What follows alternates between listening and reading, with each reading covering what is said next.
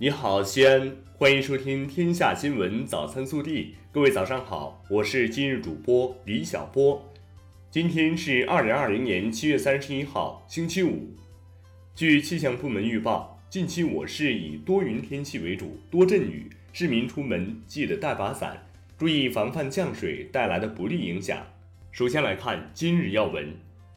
中共中央政治局七月三十号召开会议。决定今年十月在北京召开中国共产党第十九届中央委员会第五次全体会议，主要议程是：中共中央政治局向中央委员会报告工作，研究关于制定国民经济和社会发展第十四个五年规划和二零三五年远景目标的建议。会议分析研究当前经济形势，部署下半年经济工作。中共中央总书记习近平主持会议。本地新闻：市委理论学习中心组学习会议强调，全面落实五项要求，高标准完成全年目标任务，全力以赴夺取疫情防控和经济社会发展双胜利。七月二十八号至二十九号，市政府分别与中国长城科技集团股份有限公司、腾讯云计算有限责任公司、浪潮集团有限公司举行工作座谈会。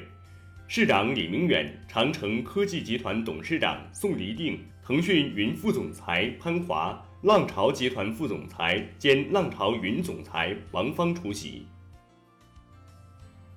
日前，记者从市医保获悉，从八月一号起，我市将原城镇职工大额补充医保相关待遇并入城镇职工基本医保范围。通过降低参保职工住院医疗费用起付标准和乙类药品个人先行自付比例，提高住院门诊特殊病种和使用特药的报销比例等措施，大幅提高城镇职工医保待遇。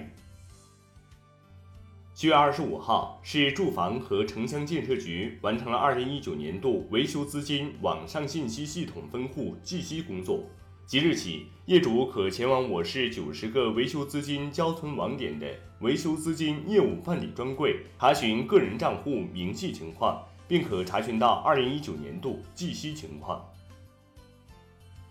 七月三十号上午，随着始发井轨道区最后一个焊接点完成，西安地铁十四号线一期工程实现全线轨通，并与已运营的机场线成功接轨。为明年全运会前通车运营及全力服务十四运提供了有力保障。七月三十号，西安市生活垃圾分类管理条例经省十三届人大常委会第十九次会议表决批准，将于明年一月一号起正式施行。未按规定分类投放生活垃圾，对单位最高可处五十万元罚款，对个人处二百元以下罚款。七月三十号上午，记者从省政府新闻办新闻发布会上获悉，八月上旬，我省还将出现三次范围较大、强度较高的降雨过程。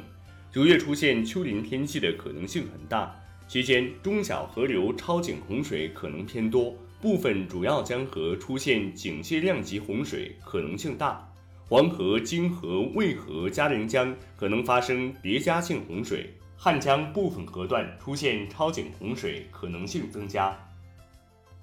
七月三十号下午三时五十分起，西安市出现暴雨天气，因降雨量较大，造成西南郊区域的行洪通道大环河已满流，西南郊区域的积水无法有效排除，共造成积水点十八处，最深达一米。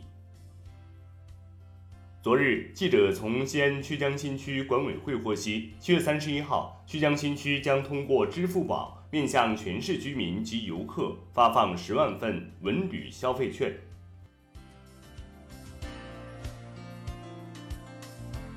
国内新闻：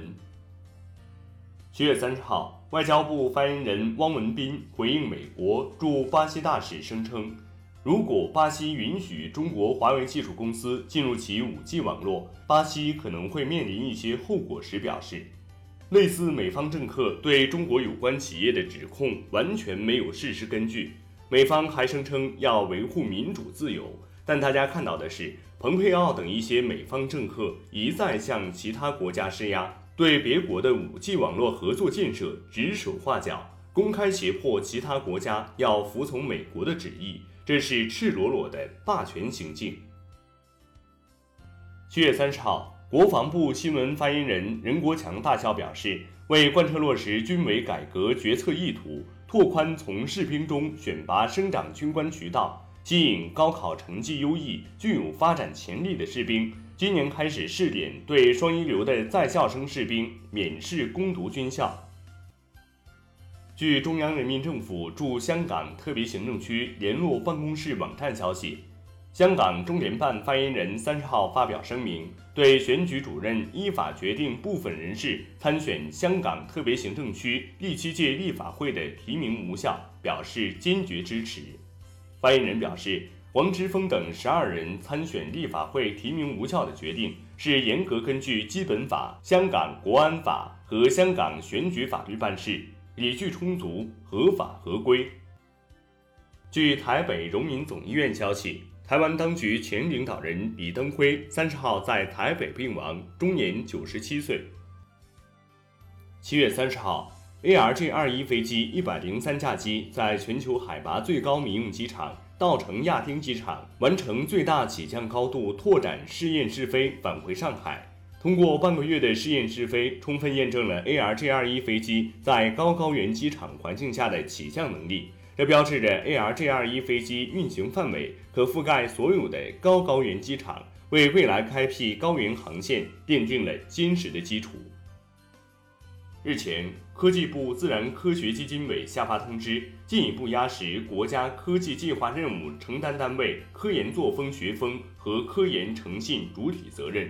其中要求科学理性看待学术论文，注重论文质量和水平，不将论文发表数量、影响因子等与奖励奖金挂钩，不使用国家科技计划专项资金奖励论文发表。大连市市场监督管理局三十号发布关于做好全市零售药店有关退热类药品下架通知，宣布即日起禁售的退热类药品一律下架。各药品零售企业要执行疫情期间销售治疗发热类药品的有关要求，严格落实登记和日报送制度。七月三十号，账号主体为群众出版社的微信公众号“景营书香”发布情况通报。其中称，我社出版《平安经》一书造成不良社会影响，暴露了我社政治意识不强、管理责任缺失、审核把关不严、出版流程不规范等严重问题。我社将配合有关部门做好调查工作，严肃查处违规行为，依法依纪追究相关责任人责任。日前，网友举报有人在洱海边清洗宠物。经大理市洱海管理局调查核实，当事人为外地游客李某。七月十二号，自驾车来到大理，沿洱海游玩途中，将自己的宠物带入洱海湖区和罗泉半岛附近的海滨带内进行清洗。